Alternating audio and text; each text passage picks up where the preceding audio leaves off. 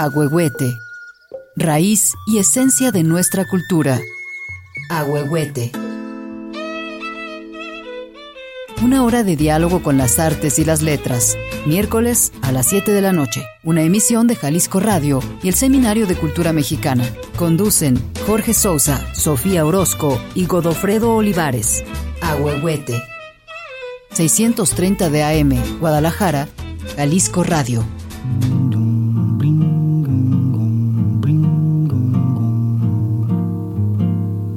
Olha que coisa mais linda, mais cheia de graça. Ela, menina que vem, que passa, num doce balanço, caminho do mar. Moça do corpo dourado do sol de Ipanema, o seu balançado é mais que um poema, é a coisa mais linda que eu já vi passar. Ah, porque estou tão sozinho. Ah, porque tudo é tão triste. Ah, beleza que existe. A beleza que não é só minha, que também passa sozinha se ela soubesse que quando ela passa, o mundo sorrindo se enche de graça e fica mais lindo por causa do amor.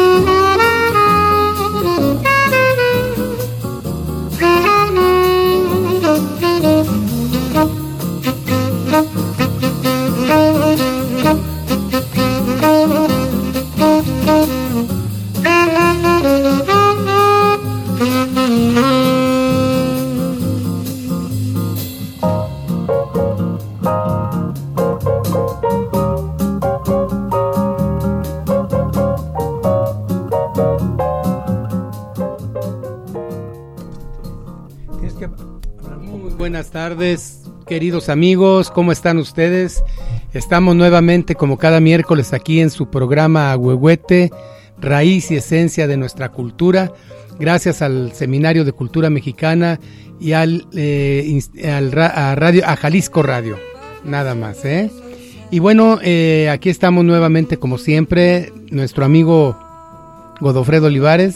Buenas noches, encantado de estar con ustedes platicando. Y bueno, su amigo Jorge Sousa, que ahora tenemos una invitada especial. De lujo, sí. Eh, Patti Carrillo. Buenas noches, muchas gracias por la invitación. Sí, ella es escritora, narradora, ah, tiene varios libros de cuentos, eh, incluso alguno que ganó el premio Gilberto prestigioso Owen. Gilberto Owen, y algunos para niños. Así es, Jorge. Bueno, pues platícame, Godofredo, ¿quién es Patricia Carrillo? Bueno, aquí voy a leerles una pequeña este, biografía de, de ella. Em, Patricia Carrillo Collard nació en Mazatlán, Sinaloa, ¿sí? 24 de marzo del 72 y desde el 2002 vive en la ciudad de Guadalajara, ¿sí? Pues, Así ya, es muy tapatía, tiene aquí más de 20 años radicando aquí. Estudió, estudió esta economía en el ITAM, una maestría en política, políticas públicas en la Universidad de Princeton y el diplomado de creación literaria en SOGEM, Guadalajara. Es cofundadora de la Asociación Civil Alternativas y Capacidades y colabora en el Consejo de Gendes, una organización que trabaja el tema de, de más masculinidades. Así es, masculinidades. Es- escribes cuentos para niños, eh, tu libro de cuentos Nadie que me comprenda, que publicó Editorial Ficticia, eh, Instituto Sinaloense de Cultura en el 18, ganó el Premio Nacional de Literatura Gilberto Owen en el 2015, un libro de cuentos. Sí. Has publicado también cuatro, cuentos, cuatro libros de cuentos para niños, Encrucijada, ¿sí? en em, pues, el Fondo Editorial del Estado de México, en una segunda edición, que porque primero fue el Enseca, ¿no? Así Aquí. es, ese libro fue mi primer libro para niños que se publicó en Crucijada con una beca del, del SECA en el 2016. 2016. Ujú. O sea, eh, desde 2016 has escrito todo este montón de libros. ¿Eh? Así es, desde el 2016. Mira, ajá. tuvo buen ojo el Consejo Estatal para la Cultura y las Artes, ¿verdad? Sí. Así es, de hecho, otro de mis cuentos para niños, bueno, perdón, ya te No, no, no, no, interrumpí, no, sí, sí, de Godofredo. esto- de esto queremos platicar. Este, mi más reciente eh, libro para niños, que es Amigo Virtual, este, también está publicado en una segunda edición con Planeta, eh, porque la primera fue también un premio del También SECA. del SECA, eh, fue beca del SECA, así es. Entonces, Ah, sí, buen mira. ojo. Ya llevas dos. Llevas dos ahí. Buen ojo del seca, pues. Y bueno, eh, ¿cuándo empezaste? ¿Por qué, ¿Por qué te decidiste por la literatura? ¿Por qué hace apenas seis años o siete años?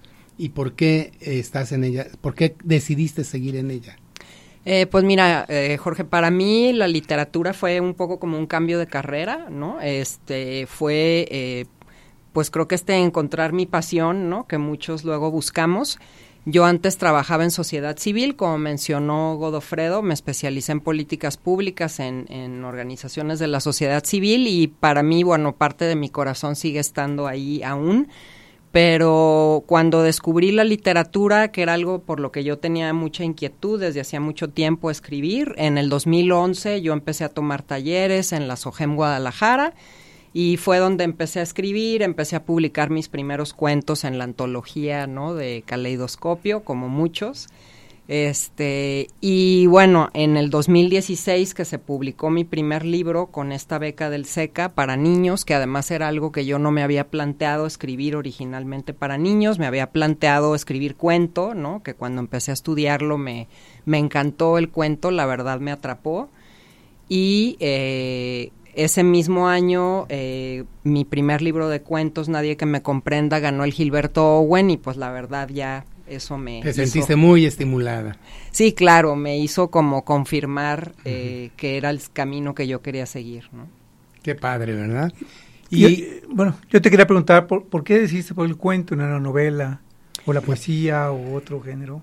Pues como digo, por alguna razón empecé a tomar los talleres de, bueno, de cierta forma es como van seriados, ¿no? En la cuando entras al diplomado de- creación literaria en la SOGEM, lo que primero tomas es cuento, ¿no? Hay varios este varios talleres que van seriados ahí y la Carol- verdad Carolina Aranda, Marta Cerda. Por supuesto, fueron mis maestras este, muy queridas, ¿no? Carolina Aranda, eh, la maestra Marta Cerda también. Y la verdad me encantó esta manera de poder, eh, a través de la narrativa en el cuento, decir tanto con tan poco, ¿no? Eh, hubo, bueno, hay muchos cuentos ahí, ¿no? Este, de los que me enamoré, esta, digamos, manera de, en, un, en textos tan cortos, eh, usar un humor tan divertido para hacer críticas ¿no? sociales, por ejemplo, eh, o la manera como nos transportan a otros mundos, a otras este, realidades. Y la verdad eso me, me gustó mucho, se me hizo un reto muy padre y fue lo que yo empecé a escribir. ¿no? Y bueno, de, ahora que ya tienes todos estos libros y que ya estás decidiendo seguir por, por este camino, dices que sigues con una parte de tu corazón en las organizaciones sociales y en este campo eh, también muy productivo. Así es, así es. Como mencionaba Godofredo, este, bueno, soy cofundadora de una asociación civil en la Ciudad de México que se llama Alternativas y Capacidades. Ahí trabajé muchos años. Y bueno, esta organización ya el año pasado cumplió 20 años, aunque ya quienes la fundamos ya no estamos ahí. Ese siempre es un eh, un gran reto para las organizaciones, ¿no? Sobrevivir a las personas que las fundaron y a las directoras este, originales, ¿no?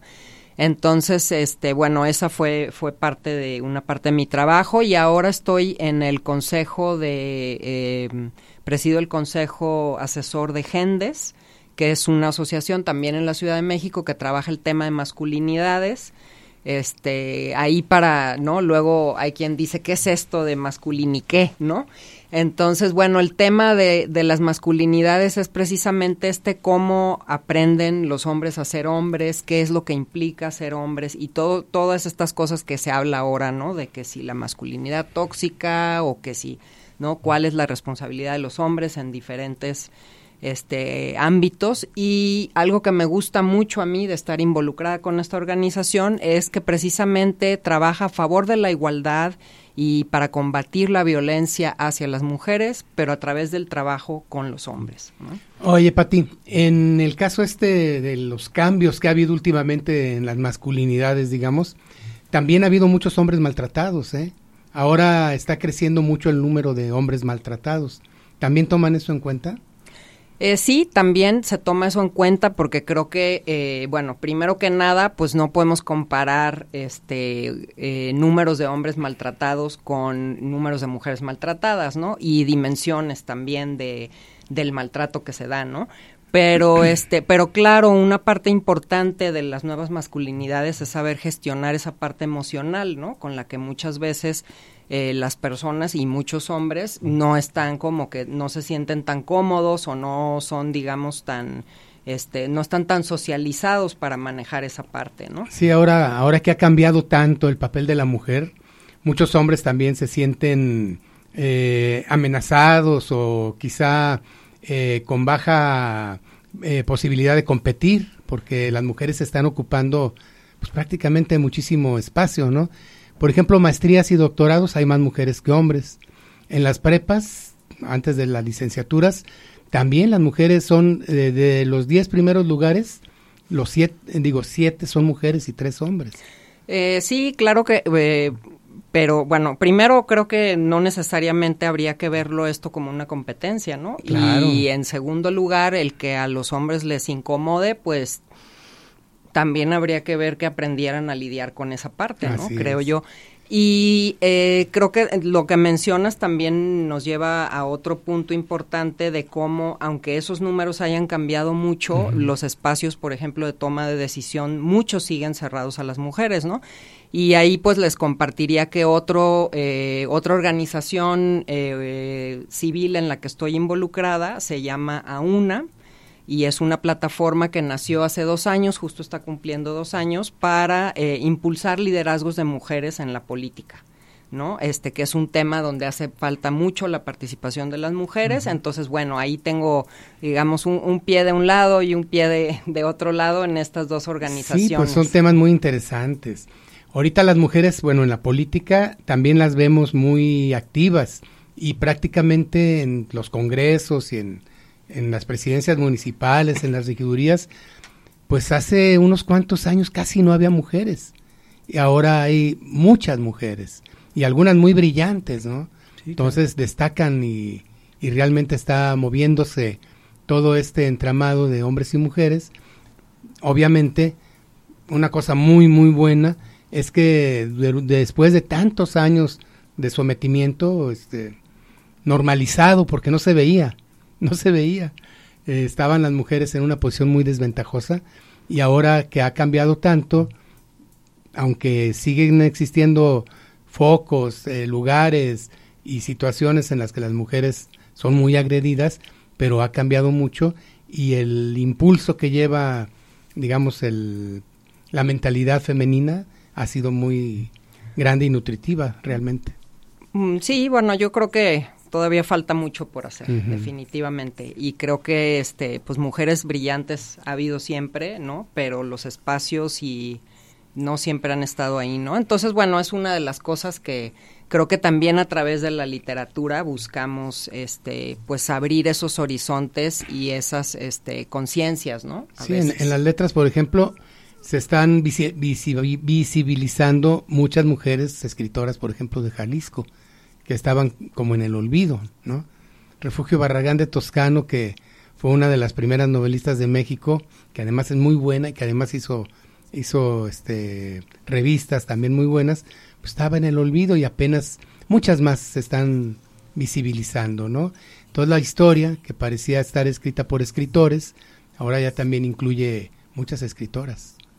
Así es. Bueno, se dice que los escritores generan mentiras para decir verdades, ¿no? Cuando a través de la ficción, ¿sí? Se dicen muchas verdades, ¿no? En parte es lo que te interesó también, ¿no? De hablar y mostrar estas cosas, ¿no? Porque estoy viendo también tus libros de cuentos que están con temas muy actuales como este amigo virtual, ese peligro de, de, chicos y chicas que tienen ante un desconocido que a través de una pantalla surge, ¿no? Y aparece. Así es, sí, definitivamente, Godofredo, ese es, ese es uno de los temas que, que también me apasionó de la, de la literatura, precisamente, eh, y bueno, en mi caso, viniendo de, eh, tema como políticas públicas y sociedad civil, yo veo como muchas veces con estas este, estadísticas o con tanta información que hay sobre los diferentes temas, ¿no? Como esto que hablábamos ahorita, eh, a veces las conciencias no se mueven, ¿no? Las personas no se sienten tocadas por una realidad que está ahí enfrente de ellos y de ellas, pero sí se sienten tocadas por, por una historia, ¿no? Por un poema, por un cuento, por una novela, ¿no? Y creo que ahí es, eh, es una de las grandes este, fuerzas de, de, la literatura, como tú lo dices, ¿no? Este de fabricar mentiras para, para contar lo que, lo que en verdad nos pasa o para hacernos contactar con esa, con esa realidad que a veces no queremos ver, ¿no? Entonces sí, definitivamente es algo de lo que, de lo que me gusta mucho. Y fusionaste estas dos pasiones tuyas, ¿no? Un poco, se fusionan en un libro, ¿no? Eh, pues no sé si se puede decir que se fusionan, pero a fin de cuentas sí, sí eh, creo que esos temas que me preocupan suelen salir a través de, de, lo que escribo, ¿no? Por ejemplo, este libro de Amigo Virtual, como mencionas, pues es un libro que, que a fin de cuentas trata el tema de la seguridad en las redes sociales, ¿no? Para, para los, para los menores, ¿no? Eh, es uno de estos libros que conforme lo lees tienes que escoger lo que hace el personaje y dependiendo de lo que escoges tiene distintos finales, ¿no? Entonces te manda páginas diferentes. Así es. Pati, pues te vamos a preguntar que dónde se encuentran tus libros, etcétera, pero vamos a ir primeramente a un breve corte. Perfecto. No se vayan amigos, regresamos. Ahuehuete, raíz y esencia de nuestra cultura. Continuamos. Ahuehuete. Una hora de diálogo con las artes y las letras. Regresamos.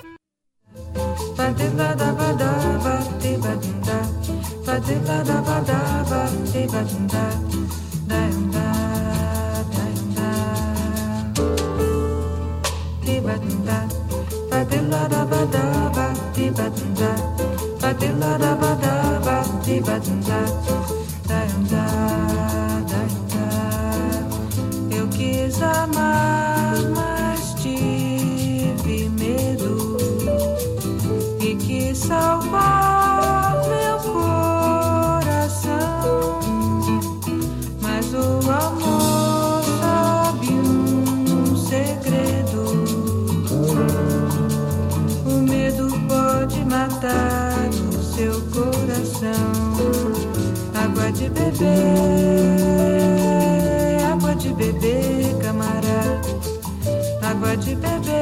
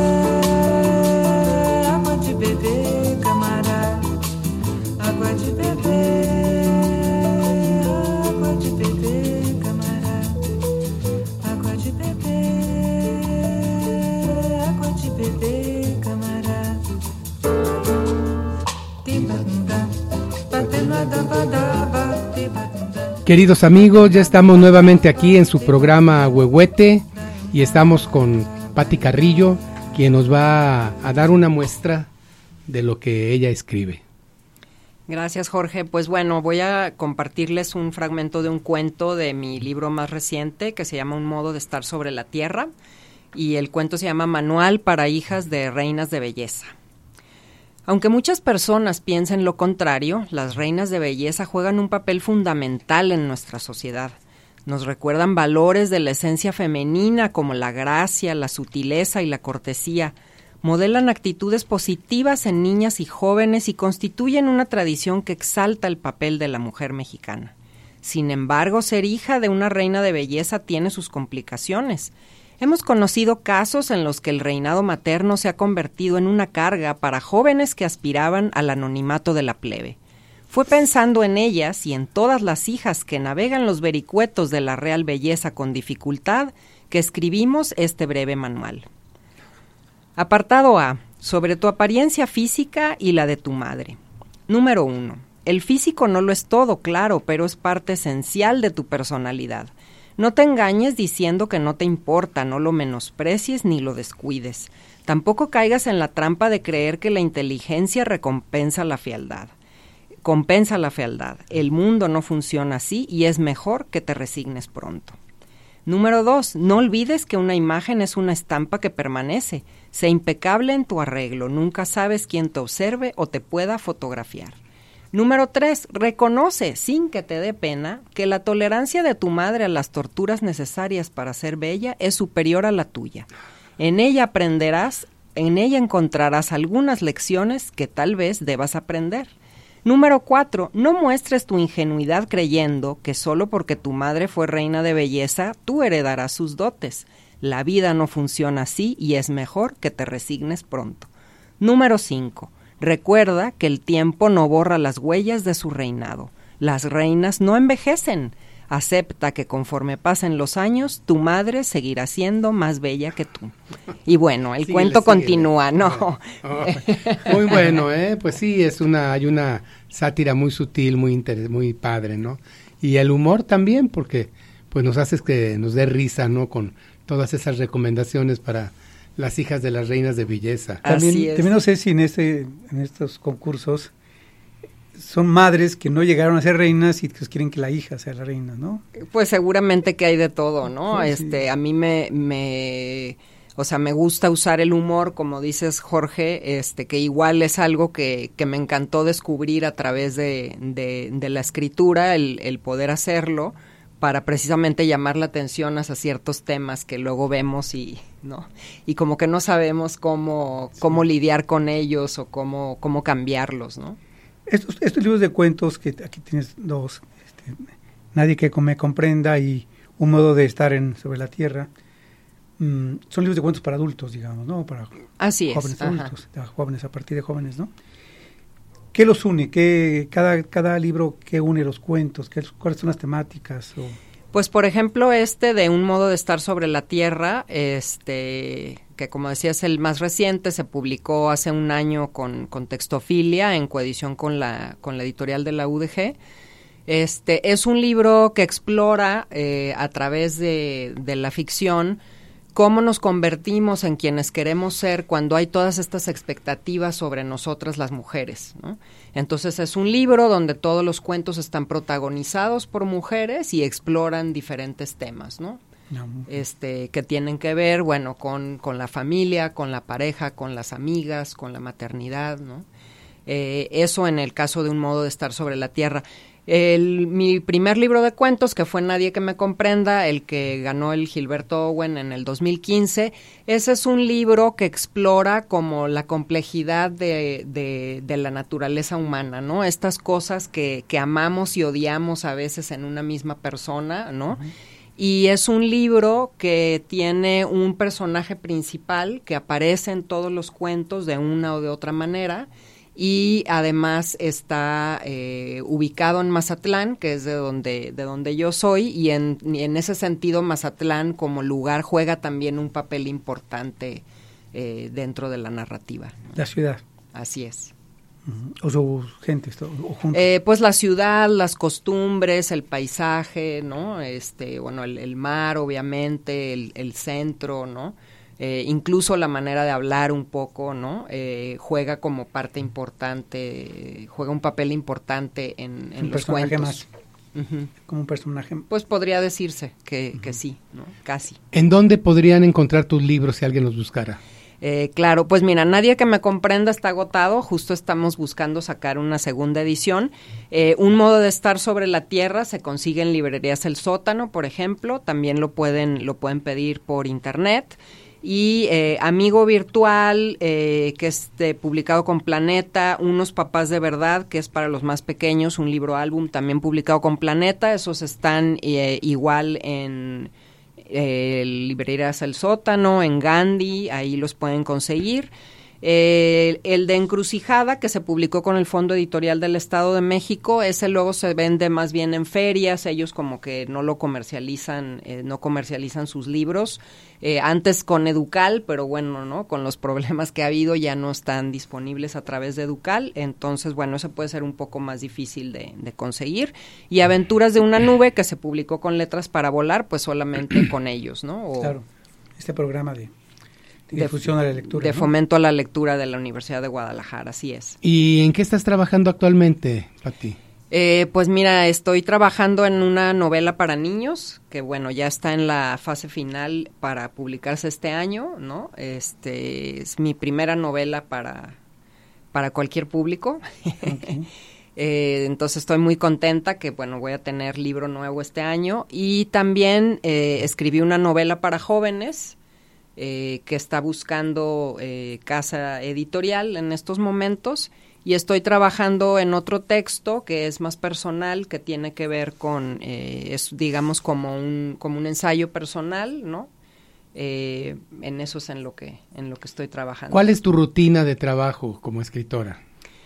Mi rutina de trabajo, pues yo trato de escribir sobre todo en las mañanas, ¿no? Siento que ¿Te levantas a las nueve, de este, ocho? No, pues me levanto más bien como a las seis, seis y media, por ahí, este, trato de estar a las nueve ya en mi escritorio, ¿no? A más tardar a las diez, este, después de, bueno, eh, hacer ejercicio, desayunar, ¿no? eh, atender otras cosas de, en mi casa, eh, y me gusta de preferencia escribir toda la mañana, ¿no? Eh, a veces más, pero eso ya depende de, de, otras actividades y otros trabajos. ¿no? ¿Y en las tardes te dedicas a, la, a las organizaciones pues, no gubernamentales? En las tardes es cuando, así es, es cuando hago mi trabajo que tiene que ver con, mm. eh, con las organizaciones en las que estoy involucrada, ¿no? También eh, bueno, eh, tengo mi pareja, tengo un hijo adolescente, ¿no? Y que pues también esas cosas eh, requieren y relaciones tiempo. requieren requieren tiempo, Atención. pero más eh, cuando puedo también seguir escribiendo por la tarde o leer también en relación con lo que con lo que estoy escribiendo o investigando. Pues les ¿Cómo, sigo. ¿Cómo han tomado tu pareja y tu hijo tu actividad como escritora? Pues muy bien, les encanta, les gusta mucho que yo esté dedicada también a lo que me, a lo que me gusta y, y pues siempre me han apoyado y, y acompañado en, en esto. Eh, ¿Cómo ves, Godofredo, lo que No, hace no, Pati? pues este, yo te seguiré, seguir preguntando, en esta novela que estás trabajando, ¿puedes mencionar algo de la temática o no es posible? Eh, la novela para niños Para que se publica, bueno, niños, niñas, niñas que se publica este año, tiene que ver con eh, una protagonista, ¿no? Es una niña a la que siempre le han dicho lo que debe de hacer y lo que no debe de hacer, ¿no? Porque es lo que corresponde a que ella haga, porque es una niña, pero a ella le gustan mucho, este, aprender, estudiar, ¿no? Este, hacer otras cosas y trata pues de cómo va encontrando ella su propio camino en la vida.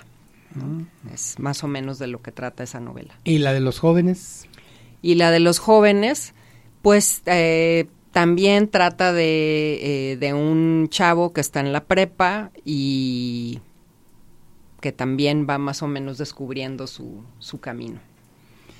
¿Quiénes son los autores que más te han apasionado o que han sido, aunque no los conozcas, pero que han sido tus maestros en alguna forma en la escritura? Pues muchos, muchos, este, y muchas. A mí me gusta, por ejemplo, eh, mucho eh, Inés Arredondo, que es una escritora sinaloense, ¿no? Elena Garro también, los cuentos de Elena Garro me encantan, Amparo Dávila, ¿no? Y, eh, y bueno, creo que cuando leemos buenos libros, aunque no conozcamos a los autores o no sean autores, autoras famosos, creo que siempre nos enseñan cosas, ¿no? Eh, ¿Autores masculinos? eh, bueno, pues también, por ejemplo, en la SOGEM estudiamos mucho a Cortázar, ¿no? A Reola, obviamente. Eh, recuerdo un cuento de Agustín Monsreal que fue de los primeros que leí, que, bueno, me encantó ese cuento. Yo dije, yo quiero, ¿no? Porque era precisamente una crítica sobre las costumbres. Bueno, el cuento criticaba o satirizaba un poco las costumbres sociales, ¿no? Entonces a mí yo dije, yo, est- est- esto quiero yo escribir, ¿no?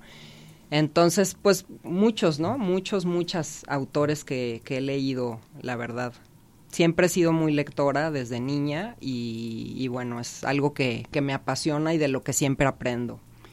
En el texto que escribes sobre cuestiones tuyas que dices, eh, que nos mencionas, ¿ahí cabe tu visión de mundo o es eh, narrativa o es eh, algo más tipo diario, digamos? Eh, ¿qué, de Pues es un, eh, es un proyecto eh, que tiene que ver más con una experiencia personal como madre y, y bueno, ya más adelante les platicaré de ese. Ah, bueno, está bien. ¿Tu preocupación al escribir este, vas más por, por, em, qué contar o cómo contarlo? Pues creo que siempre el cómo contarlo, ¿no? Es donde está ahí la dificultad, ¿no? Porque qué contar, pues hay mucho y luego también, como dicen, ya nos lo han contado todo a veces, ¿no? Entonces creo que ciertamente el reto está en cómo lo contamos para que, pues primero para transmitir lo que queremos transmitir o provocar lo que queremos provocar, ¿no? Porque creo que una de las cosas que, que buscamos lograr es precisamente mover las emociones de quienes nos leen, ¿no? Sí. Eh, y, y pues sí, creo que, que- creo que ese es, es uno de los grandes retos, ¿no? Para mí una prueba de fuego cuando agarro un libro es este pues que me transporte a otro lugar, ¿no? Que no esté yo pensando, no, a ver, eso no me lo creo, ¿no? No, ¿cómo? A ver, pero estaba acá y ahora está en este otro lado, ¿no? Sino que cuando a veces tomo un libro porque, digamos, voy a estudiar la narrativa y cuando me doy cuenta ya estoy perdida en la historia y cuál estudiar la narrativa y analizar el, ¿no? Entonces, creo te, que te esa atrapa la- historia y te vas más por la historia. Claro, creo que eso es lo que queremos lograr, ¿no? Siempre cuando, cuando escribimos, ¿no? Sí, aunque bueno, sí hay un ya, sí sé que muchos temas están muy dichos, ¿no? Y que nos repetimos en, muy- en- las temáticas de los escritores. Pero creo que ahora, en los tiempos que estamos viviendo, tenemos una posibilidad enorme que, que hace 15, 20 años los escritores no tenían, ¿no? Como esto de la virtualidad, como esto de las computadoras, los celulares, todas estas aplicaciones, todas estas eh, páginas donde ahora Facebook o WhatsApp y todo esto, todas esas historias que se generan diferente, ¿no? y que las historias ahora son muy mm, otras historias son, ¿no? Nuevas historias para los que podemos generar nuevos libros, porque antes no se vivía toda esta tecnología que, que nos acompaña, ¿no? Esos aparatos que ahora tenemos aquí a un lado y los tenemos casi de en el buró día y noche, ¿no? Y cómo ves esta parte donde la tecnología, bueno, ya la usaste aquí para un amigo virtual, que es una preocupación, por supuesto, ¿no? De, que los chicos están ahí con la computadora, el internet es una ventana, ¿no? O una puerta abierta de la misma casa, ¿no? Para los niños o sus propias vidas, ¿no? Van en juego. Sí, bueno, pues creo que eh, pues las tecnologías y todo lo que lo que tenemos ahora que, que antes no existía, pues iguales son instrumentos para contar historias o para incorporar en las historias, ¿no? Y que también antes no existían esos, pero había muchos eh, que ya se consideraban, ¿no? O sea, había muchas tecnologías que no existían, pero que ya se consideraban en las historias, a fin de cuentas, ¿no? Como Julio Verne, que escribió de tantas cosas que no existían en su época y que existieron después, ¿no? Sí, claro, se adelantó, bueno, que él era muy investigador, iba a muchas ferias de tecnología y de ciencia, ¿no? Para, ya vislumbrar un poco lo que venía, ¿no? Lo que, lo que nos llegaba, ¿no? Sherlock Holmes fue un gran personaje, creado por Sir Arthur Conan Doyle. Bueno, lo- la reina lo hizo Sir, ¿no? Pero Arthur Conan Doyle. Y su, su personaje se basaba mucho en la observación, pero también de cómo era la vida en ese entonces de Londres, ¿no? Entonces, por ejemplo, si el, el un, lodo color, de cierto color rojizo, ah, entonces es una pista porque eso indicaba que era de tal región de la zona, porque solo ahí hay ese color de, del lodo, ¿no? Pero ahora hicieron una versión usando toda la actualizaron todas las historias de Sherlock Holmes con las nuevas tecnologías, ¿no? Con el internet, los celulares y todo. Todas las historias son otras, ¿no? Y se dimensionan de otra manera diferente, ¿no? Claro, claro. Eh, bueno, creo que pues ahí en el en el recontar está el está el incorporar nuevos elementos o el no adaptar como como tú dices a, tiempos nuevos, ¿no? A mí me gusta mucho en a través de mi narrativa esa parte eh, que bien dices tú como de reflejar el cómo es la vida, ¿no? Reflejar este esta cotidianidad que a veces es como la raíz de muchas cosas, ¿no? La raíz de otras cosas eh, y que a fin de cuentas es en donde estamos todo, en donde estamos todo el tiempo, ¿no? Y cómo podemos a veces usar el humor, como en ese cuento que, que les compartía, ¿no? Para hacernos ver cosas que podemos tener normalizadas o que podemos pasar por alto y a veces no darnos cuenta, ¿no? De lo... Sí, o el reverso de la historia, ¿no? Lo que hay detrás de lo que Así es. de, de estos concursos de belleza, ¿no? Así es, así es. Pues si quieren les puedo compartir un fragmento de otro de otro cuento. Sí, por supuesto. o, Sí, sí, otro cuento de este, A ver, a ver, a ver, vamos a oírlo. A ver, vamos a oír de, de otro libro o de sí, de otro libro. o del claro.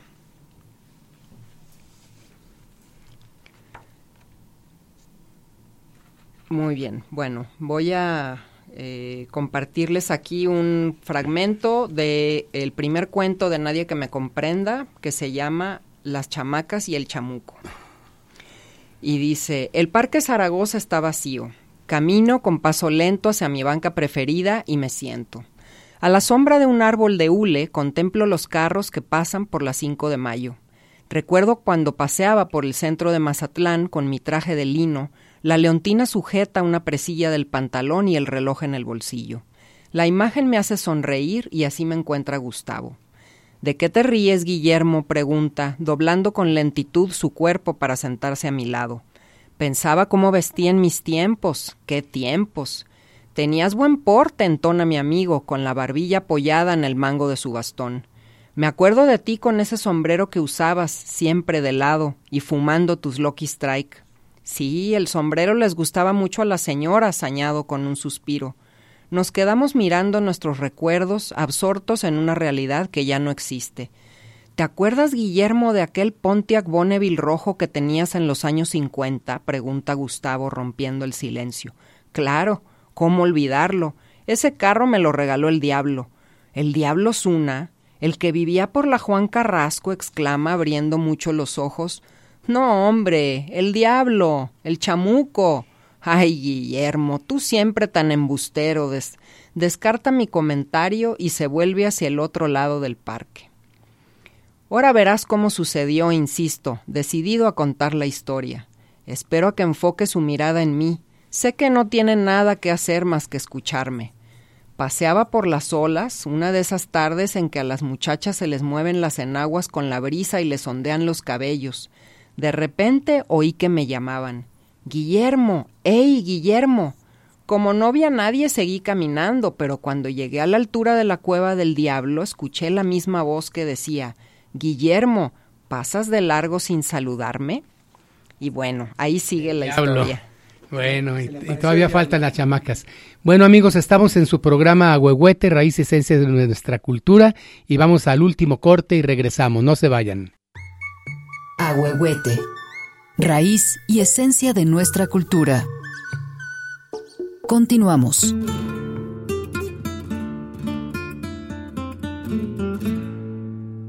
Bueno, pues ya estamos nuevamente aquí, queridos amigos.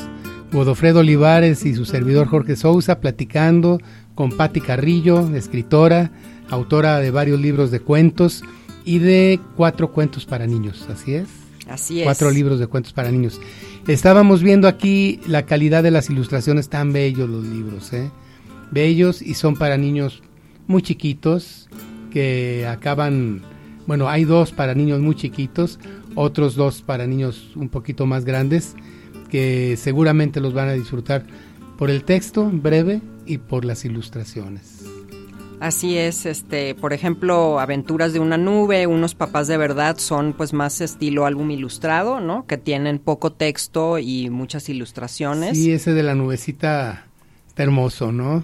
Es una nubecita feliz, llega el viento y, la, la mueve y bueno, etcétera, y te lo va platicando con palabras y con ilustraciones.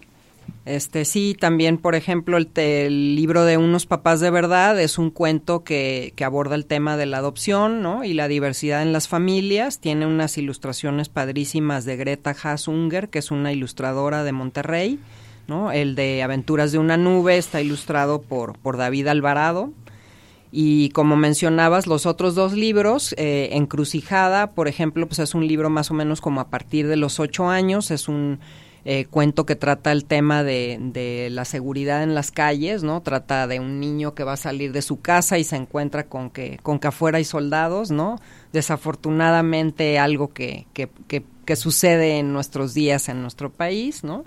Y el de amigo virtual, ¿no? Es, es un cuento que se sugiere más o menos a partir de los 10 años y trata el tema de la seguridad en las redes sociales, ¿no? Es, estos dos libros eh, son como les comentaba eh, hace rato, de estos que tiene el lector, que eh, la persona que lo lee tiene que elegir lo que hace la protagonista o el protagonista y dependiendo de eso la historia se desarrolla de una manera distinta y tienen varios finales, ¿no? ¿Cómo es que tienen varios finales? Es que tú decides la, al, leer, dices, ¿abres la puerta o no? Entonces dices, sí la abro. Por ejemplo, aquí les Entonces puedo... pasa la página tal, ¿no? Ajá, aquí les puedo compartir, eh, si hay tiempo, el inicio de Amigo Virtual, ¿no? Dice, es sábado y estás castigada. Tu mamá se instaló frente a su escritorio desde temprano. Está trabajando en un proyecto que se entrega el lunes. Ya has leído varios capítulos de tu libro sentada sobre los cojines que apilaste en una esquina de tu habitación. ¿Qué más harás hoy? Te pones de pie y tomas el celular que está sobre el buró. Empiezas a navegar, ves las cosas que han posteado otros y luego le mandas un mensaje a Mariana, tu mejor amiga. No contesta. ¿Y tú qué pensabas pasar un rato chateando? ¿Por qué no estudiaste con más ganas para el examen de matemáticas? Seguro tu mamá trabajará todo el fin de semana y tú ni siquiera podrás ir a casa de Mariana. Miras hacia la ventana, ves cómo bailan las cortinas con la brisa. A un lado tuyo el celular hace bling. Es una solicitud. Carlos Pérez, qué padre. Alguien nuevo. Te metes a su perfil. Lo has visto en la escuela. Aunque en la foto sale con lentes oscuros, estás casi segura de que es un niño de tu escuela. Tiene unos videos muy chistosos en su biografía.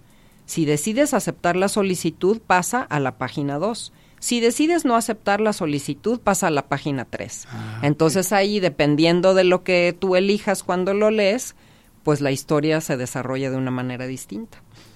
Y así va sucesivamente hasta llevarte a cuántos finales. Pues este amigo virtual tiene siete finales distintos, Ah, dependiendo de lo que haces eh, cada vez que se te presenta una decisión en la historia. Encrucijada es un cuento un poco más breve, ese tiene solamente cuatro finales. Ah, ok. Ahí vas viendo, te vas metiendo por un laberinto, pues, eh, de posibilidades como en el mundo virtual también. Y como en el mundo real, así Y es, ¿no? Y bueno, real. qué mejor, creo yo, que pues las personas podamos experimentar qué es lo que pasa o pasaría si tomáramos distintas decisiones con la seguridad de un libro en la mano, ¿no? Así un que manual. po- podemos ver ahí siete posibilidades Así es. o cuatro posibilidades en el otro libro. ¿Nos recuerdas los nombres de estos dos libros? Por supuesto, Encrucijada y el del que les leí un fragmento, Amigo Virtual. Amigo ¿no? Virtual. Y algo que, por ejemplo, a mí me llama siempre la atención es como a veces las personas adultas nos da miedo tocar estos temas con, con los este con los niños y las niñas, ¿no? Yo he, he ido a escuelas donde este me han dicho, "Ay, es que tus libros como que son muy este Para mayorcitos. eh, Sí, no, a mí nosotros no nos gusta tocar estos temas, ¿no? Entonces es como pensar eh, que no queremos que los, eh, como si los niños no vieran la realidad, ¿no? Que existe allá afuera y quisiéramos esconderles, ¿no? Lo que, lo que sucede. Creo que qué mejor que darles herramientas, ¿no? A través de una historia, a través de un libro, para que puedan precisamente enfrentar esa realidad, ¿no? Sí, si Sí. no hablo del tema, no existe, ¿verdad? Así es, es lo que quisiéramos muchos, este, muchas madres y padres hacer, pero Y pues obviamente, sí, Y de, y de todo, ¿no? Eh, pero pues eh, obviamente no es, no es así la, la, realidad funciona la cosa, ¿no? La realidad supera la ficción también, siempre. También, también. Nos va ganando. Y también por eso necesitamos pues las historias para ayudarnos a sobrellevar la realidad, ¿no? Esta realidad que, que supera la ficción, como dices. ¿Y dónde te sientes más a gusto en, en estos dos géneros? ¿Los cuentos para adultos o los cuentos para niños? ¿O, Pues o cambias nada más de...? Pues en los dos, creo que en los dos me siento, me siento muy a gusto, la verdad. Eh, me ha gustado mucho, como les decía, fue en el camino que aprendí yo, eh, que descubrí escribir para niños, ¿no? Y la verdad es algo que, que, que he disfrutado mucho también. Eh, voy a escuelas a, a presentar los libros a veces y es muy padre esa interacción con, con las niñas y los niños y cómo, ver cómo les emocionan las historias y ¿Les la lees lectura. o ya les dieron el libro para que lo lean? Eh, pues yo les leo. ¿Tú les ¿no? lees? Eh, yo les leo y a veces, eh, a veces ya han leído el libro, ¿no? Pero ¿Y encuentras interés en ellos? ¿Ellos Sí, están claro. interesados? Muchos, ¿Sí? mucho interés, mucho interés y por ejemplo este formato de los libros que les permiten decidir les emocionan mucho. ¿no? Les emocionan mucho. Obviamente siempre deciden las, eh, toman las decisiones más fatídicas, ¿no? Obviamente, Sí. las más arriesgadas. Sí lo aceptan como amigo. pero pero es muy divertido este compartir con ellos las historias no ahí en, en vivo y leerles y- Sí, pero estos libros también te regresas y dices, ahora no lo quiero como amigo, entonces lleva otro camino, ¿no? Así entonces tiene es. múltiples lecturas, ¿no? Entonces, claro el, claro. El lector va, o la lectora va creando nuevas historias, ¿no? Y de estas lecturas, de esta interacción con los niños, eh, ¿qué, recuer ¿qué te ha dejado un recuerdo? Este, pues muchos, pero mira, ahorita te, te compartiría uno, les compartiría uno que fue muy padre en esta última feria del libro de Guadalajara. Eh, asistí yo a un evento de, de un escritor que estaba ahí yo, era uno de estos eventos para, para jóvenes, ¿no? Eh, entonces está el salón llenísimo y, eh, yo quise que él me firmara el libro, entonces me esperé hasta el final, bueno, quería, ¿no? Me, me, esperé hasta el final, que ya los chavos ya, las chavas ya estaban yendo, y mientras estaba yo ahí como al final de la fila, este, se me acerca una, una chava, eh, pues era de prepa, ¿no? Eh, casi todos, y me, digo, con cubrebocas y todo, y me dice, oye, ¿tú no escribiste encrucijada? Ah. Y yo así casi me desmayo, ¿no? y yo sí, y me dijo, es que tú leías en mi escuela. Ah. Y en efecto, yo iba de voluntaria a leer a una escuela en Ciudad Granja, a una escuela pública, y eh, bueno, tiempo después se publicó Encrucijada con el SECA, y entonces yo fui a presentarlo a la escuela. Entonces me hizo sentir tan padre que después de no sé cuántos años, porque pues esta es una primaria, ¿no? Y esta niña ahora estaba en la prepa, ¿no? Me reconociera y se acordara de que yo había ido a, le- a contarles este cuento, ¿no? Y se emocionó mucho cuando le enseñé que ahora se había publicado todo ilustrado y eso. Entonces, pues ese es un recuerdo muy padre Muy y- muy claro. reciente. Sí, Sí, no sabe, avientas la semillita y no sabes dónde cae, ¿no? Así es, así es. claro. ¿Dónde Y- fructifica? ¿verdad? Sí, fíjate, eh, a un niño una, una lectura de estas le puede cambiar de veras la visión del mundo, ¿eh? Sí, claro. En otra ocasión, por ejemplo, me se acercó a mí una, una señora y me dijo, oye, este, a mi hijo la verdad no le gusta leer, ¿no? Pero tu libro le encantó, ¿no? O sea, se picó, lo leyó por los cuatro, ¿no? Las cuatro historias y cómo llegaba a los diferentes finales. Entonces, bueno, eso para mí fue como lo mejor que me podían haber dicho de, de encrucijada, ¿no? Qué bonito, ¿no? Son recuerdos que van quedando, pues, este, ahí en el camino y que a lo mejor te siguen dando frutos durante mucho tiempo, ¿no? Pues sí, Satisfacciones, ¿no? Sí. Cada definitivamente. lector te, te aporta algo, ¿no? Claro, y satisfacciones y, eh, y el impulso para seguir escribiendo y este y compartiendo más historias, ciertamente. Unas palabras finales, Pati. No, pues muchísimas gracias a ustedes por, por la invitación, a Sofía Orozco que no que no estuvo aquí, no pudo Sí. acompañarnos, Sí, le extrañamos mucho aquí. Eh, le mandamos un saludo a Sofía Orozco. sí. claro, y a todas las personas que nos que nos están escuchando, este, pues muchas gracias. Muchas gracias, Pati. Gracias. Y bueno, Gracias queridos amigos, pues llegamos al final del programa. Aquí los esperaremos el próximo miércoles. Godofredo Olivares, Sofía Orozco, que esperamos que va a estar aquí, su amigo Jorge Sousa, y bueno, a Pati Carrillo le damos las gracias por esta, por esta entrevista, por acompañarnos y platicarnos sobre su obra. Muchísimas gracias. Muchas gracias a nuestro querido conductor eh, del programa, eh, Fabián Pelayo, que ahora viene bien Pelayo, bien peladito, ¿eh? ¿Qué pasó, Fabián? Nada, nomás bigote, ¿eh? Ándele, pues. El bigote no se lo quitó, nomás el cabello. Muchas gracias y hasta luego.